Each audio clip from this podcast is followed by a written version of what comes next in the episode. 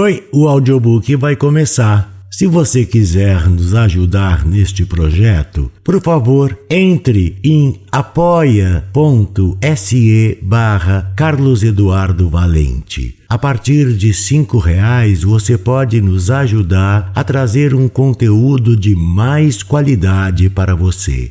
Você também pode se inscrever em nosso canal do YouTube e tornar-se membro para ter conteúdos inéditos antes de qualquer outra pessoa.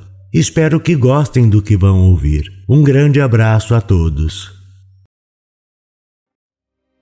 Perdidos na Escuridão, de Tiago Moretti. Narração de Carlos Eduardo Valente. Capítulo 3 Daniela acordava aos poucos e sentia a cabeça pulsando de dor. Tivera um pesadelo que não se lembrava ao certo do que se tratava, mas tinha certeza de que pessoas morriam e outras choravam. Olhou ao seu redor e percebeu que estava deitada em uma cama digna de uma rainha. O quarto tinha tapetes altos que, com certeza, alguém poderia dormir neles. Levantou-se e sentiu seu coração acelerar, pois não sabia onde estava. Andou em direção à janela e notou que o lado exterior da casa era composto por um imenso jardim. E mesmo sendo uma noite sem lua, podia-se ver estátuas brancas que adornavam o caminho. Estava vestida em uma roupa que não lhe parecia lhe pertencer mas certamente de bom gosto e provavelmente designada para ser utilizadas em festas do alto escalão da sociedade. Pensamentos confusos passaram por sua mente.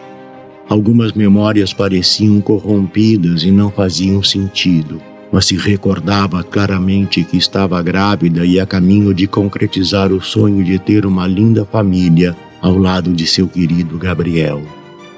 Três leves batidas lhe trouxeram para a realidade e notou a porta se abrir suavemente, fazendo surgir um senhor vestido em um fraque preto. Tinha cabelos ralos e grisalhos, aparentando ser um educado empregado daquele lugar maravilhoso. Boa noite, disse ele com um sotaque peculiar. Espero que tenha feito uma viagem agradável. Daniela sentiu-se fraca momentaneamente.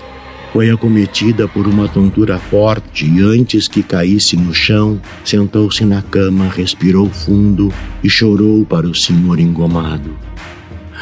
A viagem!